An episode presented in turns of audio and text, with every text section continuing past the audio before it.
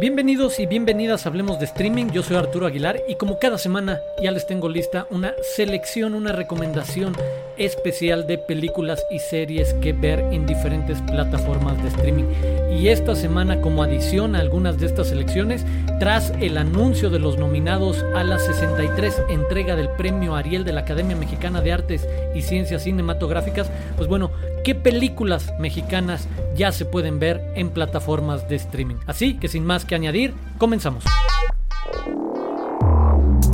Comenzamos en Netflix donde les quiero recomendar el documental Misha y los Lobos, la historia de una mujer que cuenta su historia como sobreviviente del holocausto, la publicación de esas memorias y el fenómeno en el que se convierte y la serie de, sorpresas que hay detrás de esta premisa. En verdad no les quiero decir mucho más porque los giros que va presentando esta historia real son en verdad espectaculares, increíbles. Así que busquen Misha y los Lobos en Netflix. También mencionar que hay un par de añadidos mexicanos interesantes en las últimas semanas de la mano de la diosa del asfalto de Julián Hernández y de Amores Modernos. Hay dos alternativas para que busquen cine mexicano reciente, interesante, con propuestas atractivas también. Y bueno, por el lado de las películas mexicanas nominadas al Ariel que se entregará el próximo mes de septiembre, bueno, en Netflix hay varias que pueden ver,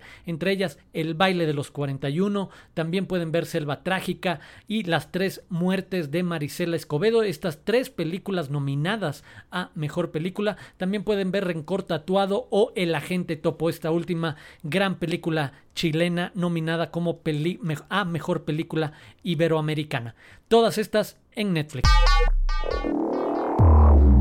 Continuamos en Prime Video donde esta semana quiero recomendarles El Infiltrado, tiene como título en español y se trata de la serie The Night Manager, protagonizada por Hugh Laurie y Tom Hiddleston, en verdad un gran thriller que recientemente se añadió a este catálogo, creo que vale muchísimo la pena, basada en una novela de John Le Carré, este gran, gran autor de thrillers, de, de espías, en verdad vale muchísimo la pena que vean esta adaptación serie de televisión. También hay el estreno de una serie original de Prime Video, Cruel Summer, lo que pasa en tres veranos en los 90 a una jovencita y diferentes dinámicas muy sensibles que se dan en su escuela y con cuestiones de acusaciones en verdad muy delicadas, no les quiero contar mucho más, pero la manera en la que la cuente que va alternando eh, la narración de los tres años, de los tres veranos eh, consecutivos en los que se dan estos grandes cambios que vemos a partir de las primeras dinámicas de los primeros minutos del primer episodio,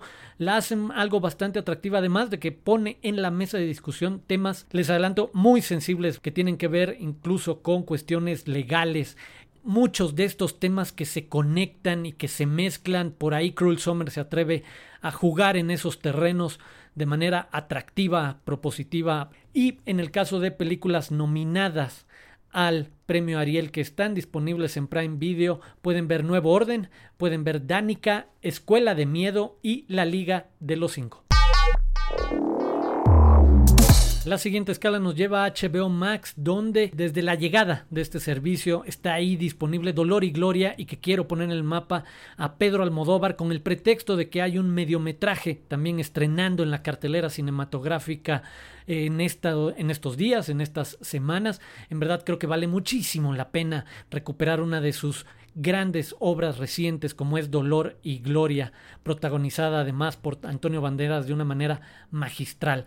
También decirles que llegaron dos películas muy atractivas en géneros distintos. Una es una cinta de terror extraordinaria, Hereditary, en verdad tienen que ver esa película de terror si no la han visto. Si la han visto seguramente van a querer volver a verla. De este ejercicio de terror donde están hablando de algo más. No es simplemente el susto por el susto. Hay una serie de interpretaciones. Pero en verdad creo que Hereditary es una de las mejores películas de terror por el retrato o la reflexión detrás que esconde sobre ciertas cuestiones. Búsquenla. Y también que ya está disponible Macbeth, esta película protagonizada, esta versión obviamente de la obra de William Shakespeare, en este caso la adaptación protagonizada por Michael Fassbender y Marion Cotillard, que también de nuevo no la pueden dejar pasar en HBO Max.